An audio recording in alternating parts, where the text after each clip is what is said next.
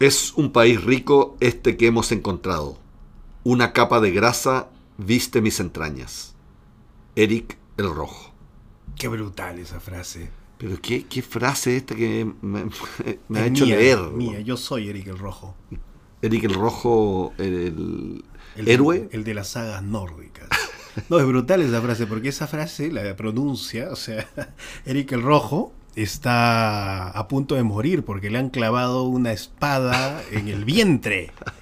¿Te das cuenta? Ay, por eso la capa entonces de grasa. imagínate un gordito así, pero fortachón, barbudo, vikingo, Vikingo. finalmente, con un- una espada clavada en el vientre. Y antes, sus últimas palabras antes de morir son: Es un país rico este que hemos encontrado. Una capa de grasa. Viste mis entrañas. Está buena. Lo que pasa es que Hasta de la muerte se ríen los poetas nórdicos. ¿te das hablaremos de la poesía vikinga y para eso le hemos entregado el premio Nobel alternativo a Jukka Koskelainen de Finlandia y también nos ha escrito desde México Francisco Casado Pérez. Tendremos un gran programa vikingo? Desde México. desde Suecia, Finlandia, No, Finlandia, Noruega. Dinamarca, todo eso. todo, todo eso, todo eso.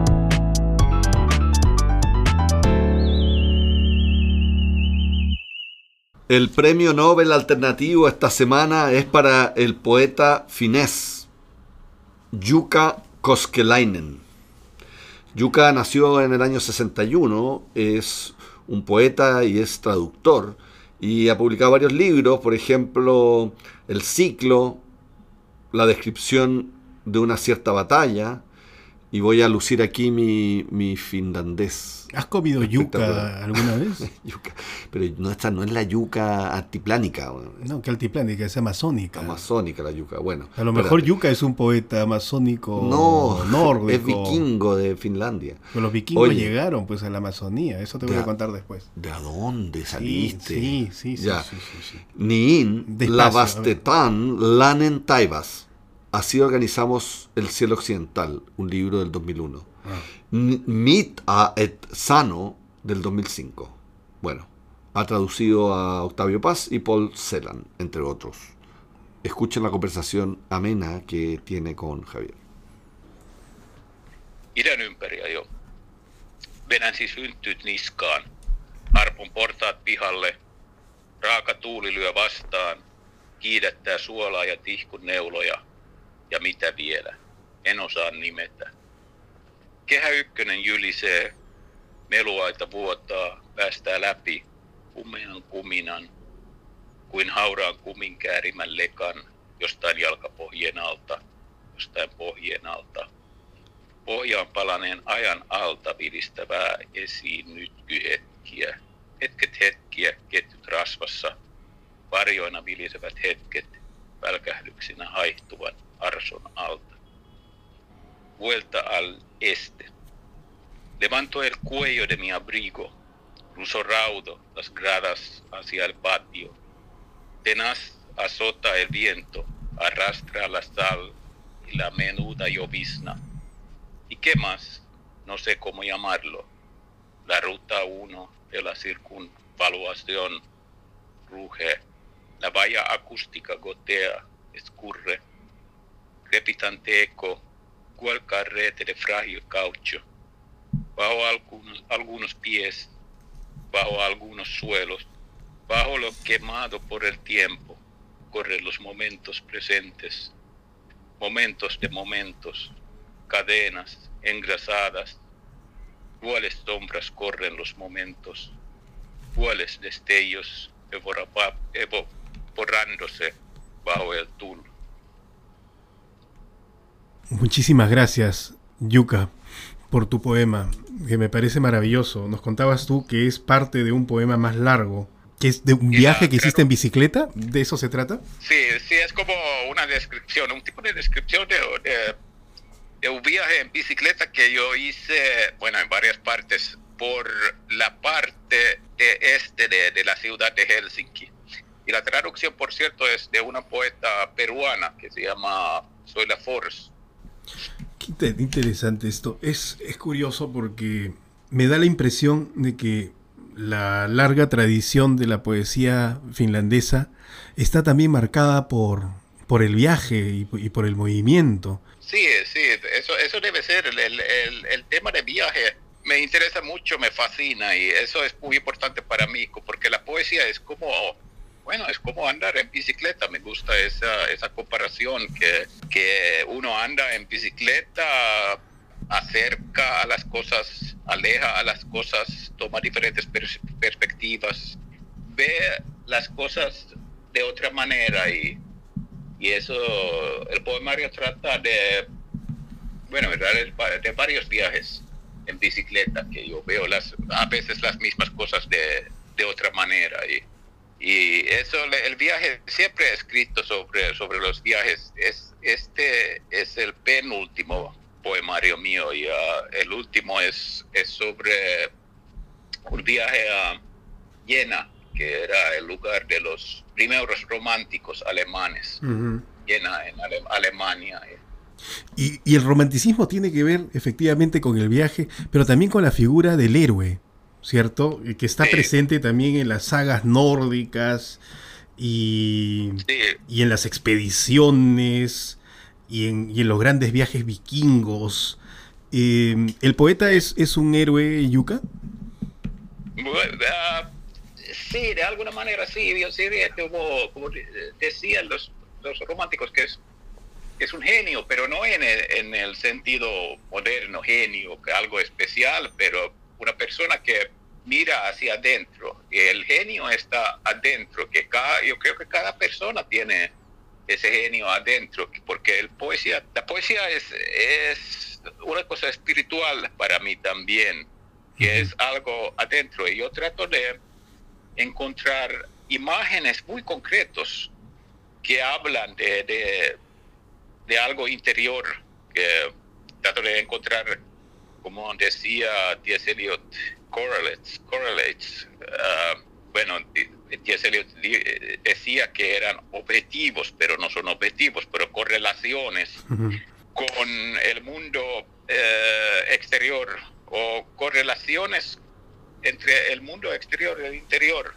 Y eso es, el genio está allá, el héroe está allá adentro, no es un, como alguien que hace grandes cosas. Bueno, en la poesía hace grandes cosas, cualquier puede hacer grandes cosas yo digo, yo tengo un taller de poesía, yo digo a mis, a mis uh, copoetas que, yo, yo, no exijo mucho, yo no exijo mucho, solo, solo exijo que, que ustedes escriban poesía a nivel de, premio Nobel. Y, se, me, miran con asombro primero, pero después yo, yo les digo, bueno, cada uno puede hacerlo y eso pasa cada uno lo hace poco a poco, sí, que saca ese genio interior y, escribe unas líneas maravillosas. Y eso, eso pasa siempre, eso es, una, una de las maravillas de, mm. poesía. Y, se trata de participar, de discutir, conversar y trabajar con la poesía. Es, muy significativo lo que nos cuentas porque, bueno, desde donde estamos nosotros en Sudamérica, no es que se, traduzca, no es que se conozca demasiado la poesía eh, eh, finlandesa o nórdica en general, pero por lo menos en mis lecturas siempre están entre mis poetas favoritos. He estado, por ejemplo, siempre eh, Gosta Ogren, no sé, Pavo Javico. Em, por ahí Aira Stenberg también la conocí alguna vez. Y, y, hay esta, esta correlación entre el mundo interior y el mundo exterior del que tú hablas. Yo la encuentro presente como absolutamente eh, como una marca en toda la poesía nórdica. ¿Tú crees que tiene que ver algo el, clima con, con esto, el clima de Finlandia? Puede ser, sí, el clima es muy, como, el clima cambia mucho en Finlandia. Tenemos el, invierno a veces muy duro, tenemos uh, el verano a veces bastante caliente, más caliente que la gente en, en otros países se imaginan. Y eso, eso es también tiene, uh, nos pone como en prueba todo el tiempo, que, que no, se, no se puede descansar nunca en, en, las mismas, en la, en la, poesía. Eso significa que hay que, hay que buscar nuevas imágenes, eh, variaciones. Uno ve la misma cosa, concretamente uno ve la misma cosa cubierta con nieve y o cubierta con musgo en el mm. verano. Mm. Y eso es como también como encontrar cosas del mundo interior en el exterior. Eso, eso es, eso es un movimiento que yo trato de expresar en mi poesía todo el tiempo. Yuka, eh, estás muy cerca de las zonas de, guerra, o por lo menos es mucho más inminente para ti la cercanía a Rusia.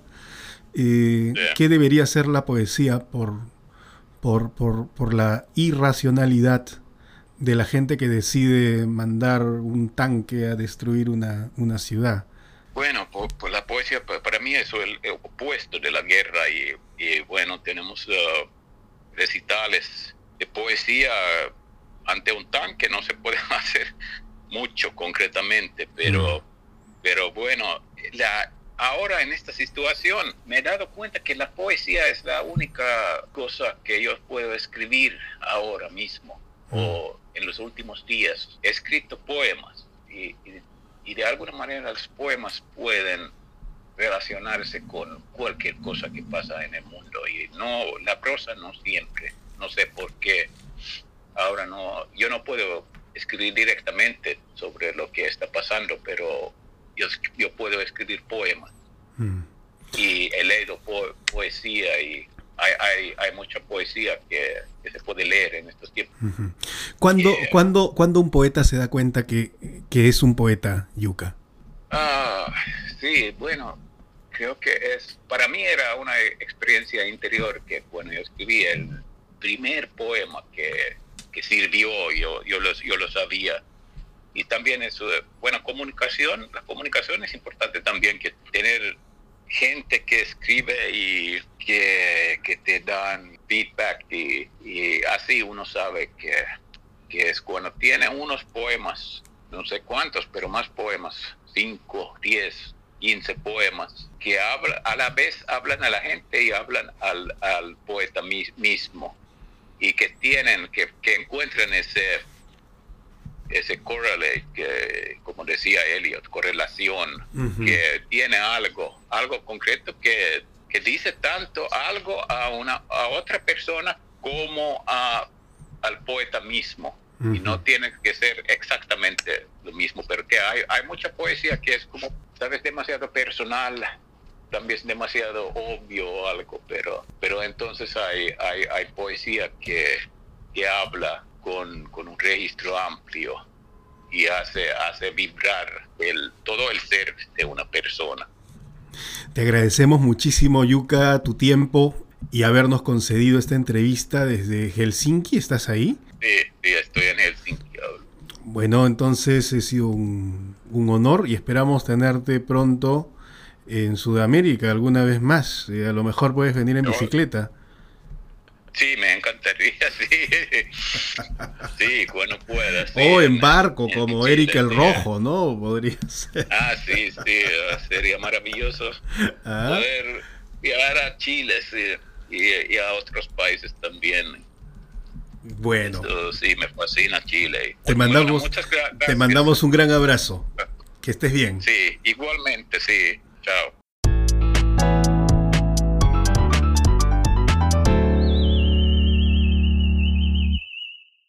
Comenzamos nuestra sección Poesía sin vergüenza y los dioses, que mm, aquí han sido dioses aztecas, han elegido el poema de Francisco José Casado Pérez.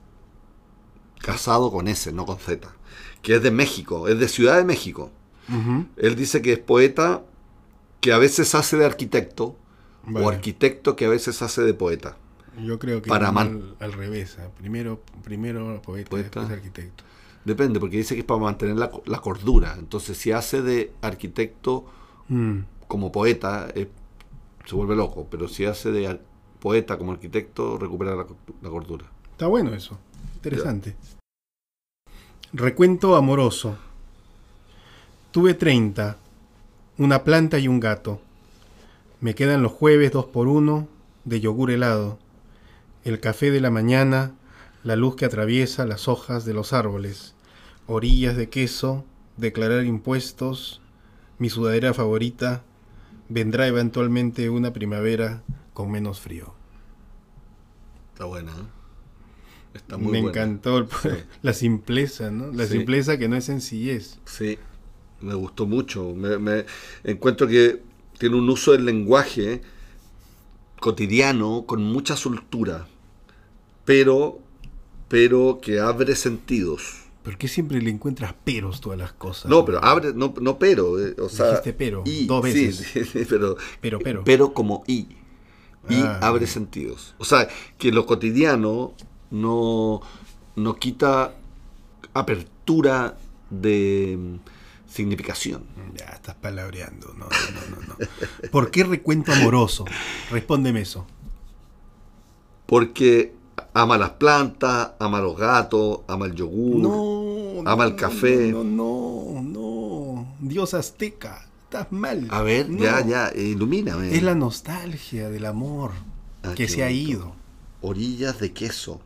Claro, recuento amoroso, fíjate, ¿no? Tuve 30, una 30. planta y un gato, me quedan, ¿no? los Los jueves. jueves, dos por uno de yogur helado, café por la mañana. O sea, es todo lo que ya sea, es, es la nostalgia, pues. Vendrá eventualmente una primavera con menos frío. Pero es esperanzado, porque vendrá una primavera con menos frío. Eso es peor todavía, porque la esperanza no es, no es más que otra forma de patetismo.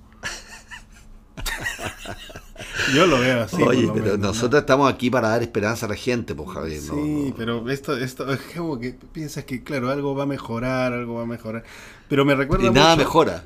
Nah, en mi caso, todo se pone más difícil. Este, me recuerda mucho al poema de Toño Cisneros, ¿te acuerdas tú? De cuatro boleros maraqueros. ¿Mara qué? Maraqueros. Ah, chuta. ¿Te lo sabes? No. No, no, no. Bueno, léanlo, léanlo cuando puedan, eh, pero ahí habla un poco de, desde este mismo sentido, por eso es que hago el puente, porque también es que desde que me dejaste, dice Cisneros, ¿no? El café me dura más tiempo, las máquinas de afeitar también, ¿no? Etcétera, etcétera. Pero también es desde, desde la nostalgia, ¿no? Hasta con un poco de humor, pero se maneja mucho en ese registro de la sencillez. De la sencillez. Sí, a mí me recuerda harto a Benedetti, me recuerda harto a Cecilia Casanova también, como muy, muy sencilla para...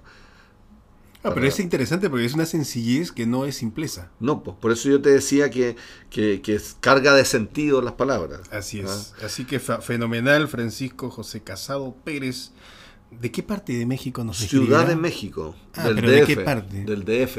¿De la Condesa o de Tepito? Ah, de la colonia Roma, no sabemos. No sabemos porque no lo puso, pero... Ojalá que sea de Tepito. Tepito, Tepato. No, Tepito, yo, eso es mi barrio. Cada vez que estoy en México, paro en Tepito. Ya. Escriban a poetasruculistas.gmail.com. Mande sus poemas para que nosotros hagamos esta lúcida y creativa perorata acerca de sus Y poemas. sobre todo, muy imaginativa.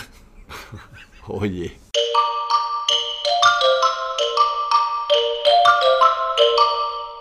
Bitácora Ruculista. Comenzamos nuestra última sección del programa, la Bitácora Ruculista, y vamos a mm, pedirle a Javier entonces que vaya. ahí- mira, fíjate, ahí- hay, hay unos cueros de, de foca y hay también unos calzones y unos calzoncillos de, de cuero. No voy a buscar entre tus calzones. Esas iniciativas transformistas que tienes tú, No, pero es no que- las toco. Ahí, Pero- ahí, hay, ahí hay aforismos eh, No, vikingos. más bien lo que puedo ver es en la barca. ¿Ya? ¿Ya? Mira tú esta, ¿qué te parece? El ruculismo navega por los fiordos hacia su destino. Mm, qué buena. Su hazaña es dejarse llevar por la tormenta.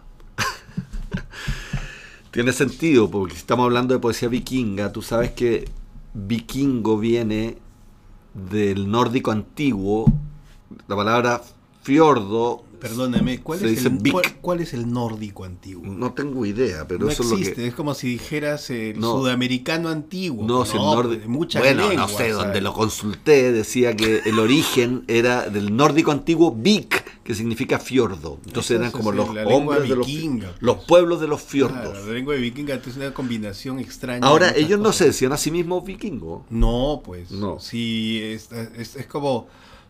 Estaba más cerca a la, a la idea de, del barbarismo. Sí, pues, claro, exacto. No, no se puede decir así. Oye, bárbaro. y en esto, en esto yo tengo que admitir, nosotros siempre comentamos libros y todo, pero aquí tengo que comentar una serie de televisión que es de Netflix, haciendo propaganda, que, ¿Qué- es- qué que es- se llama ¿Qué es Net- Vikingos. ¿Qué es Netflix? Netflix es un- una empresa de streaming. Y en Netflix Ah, está ya me la acuerdo, serie... cuyo, cuyo negocio es que no duermas. Sí, porque sigues una serie tras otra, exacto. Qué Oye, vicioso eres, Pancho. Oye, ahí pero hay una saga que se llama caído, que se caído. llama Vikingos, que yo la vi y la encontré buenísima, pero ahora que he estado estudiando la poesía vikinga para este programa me doy cuenta de que la saga y la serie está muy bien hecha, porque efectivamente tiene elementos reales de la vida vikinga de, de la época.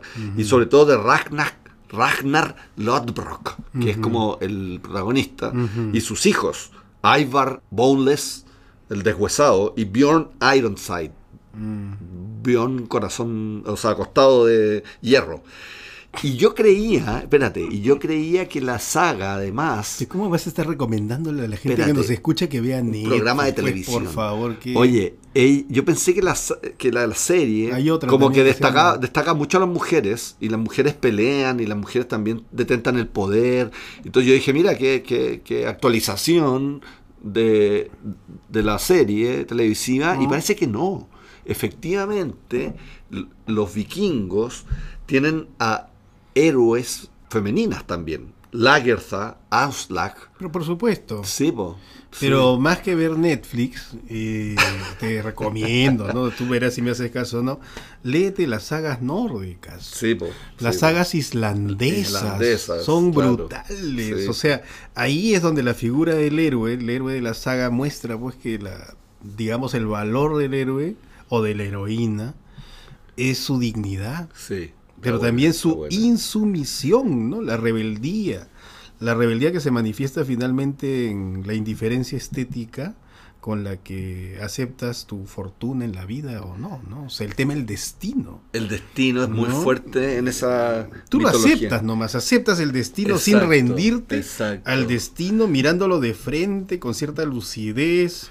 Claro, ¿no? y, es, y es bonito lo que, lo que tú decías en el aforismo respecto de que las, las tormentas finalmente te llevan a lugares y ellos terminaban en territorios desconocidos después de una tormenta. Se dejaban llevar por la tormenta en el fondo. Era bacán porque era gracias a la tormenta Claro, que descubrías algo. claro. O sea, no había descubrimiento sin tormenta, en, Claro. buena, en buena cuenta, ¿no? Y así es como, por ejemplo, eh, a mí me emocionó mucho enterarme cómo los vikingos, o bueno, o, o- o- o los islandeses, ¿no? Más propiamente ahora, ¿no? Pero en esa época parte del territorio vikingo, Ya. descubrieron Vinlandia, Vinlandia. que es como se llamaba América antes de que Colón le Ay, se llamaba. se pusiera pues con los españoles, ¿no?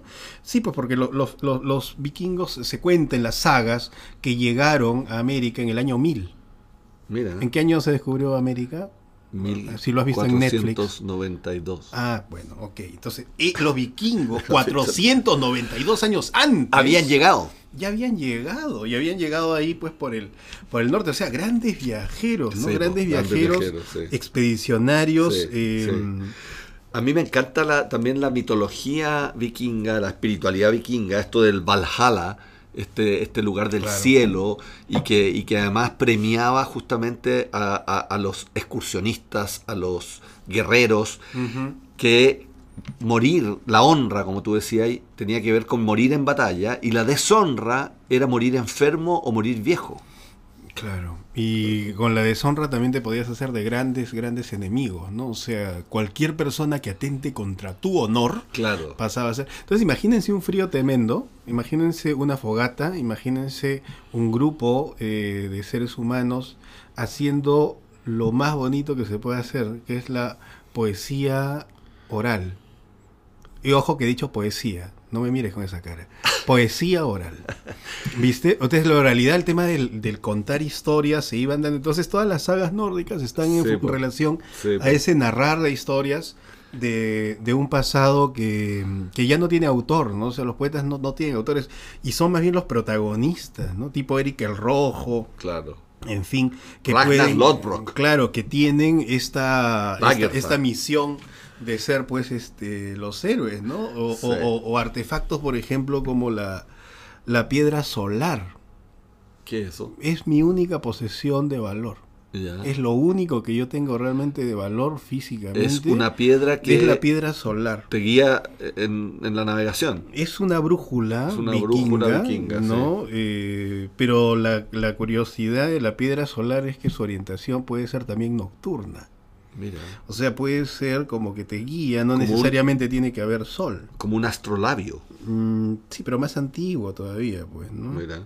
Bunark Tork se llama, ¿no? Es un tipo de calcita conocida, Oye. digamos, en Pero Islandia, bueno, todo esto que estás diciendo ha inspirado a muchos poetas. Por ejemplo, Lovecraft, Lovecraft Sí. eh, este, este gran escritor de fantasía, eh, escribió un poema sobre Ragnar. O, o- o Goethe. Goethe escribió un poema que se llama El baile de los muertos. Y que describe, como que se adelanta a Michael Jackson y Thriller. Porque ¿Cómo?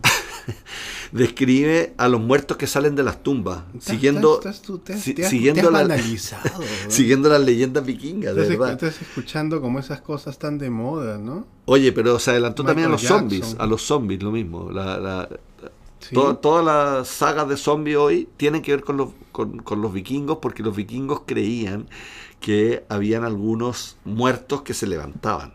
Y justamente Goethe describe en este poema el baile de los muertos como una danza macabra de muertos que van saliendo del eh, cementerio. Es Eh, como el baile, como el baile de los que sobran. Como el baile de Michael Jackson, más bien. Ah. Bueno, hay mucho, mucho que decir de la poesía nórdica, antigua, clásica, pero también de la poesía contemporánea. Entonces, mm, yo les recomiendo mucho que lean un autor que a mí me fascina, que se llama Gosta Ogren.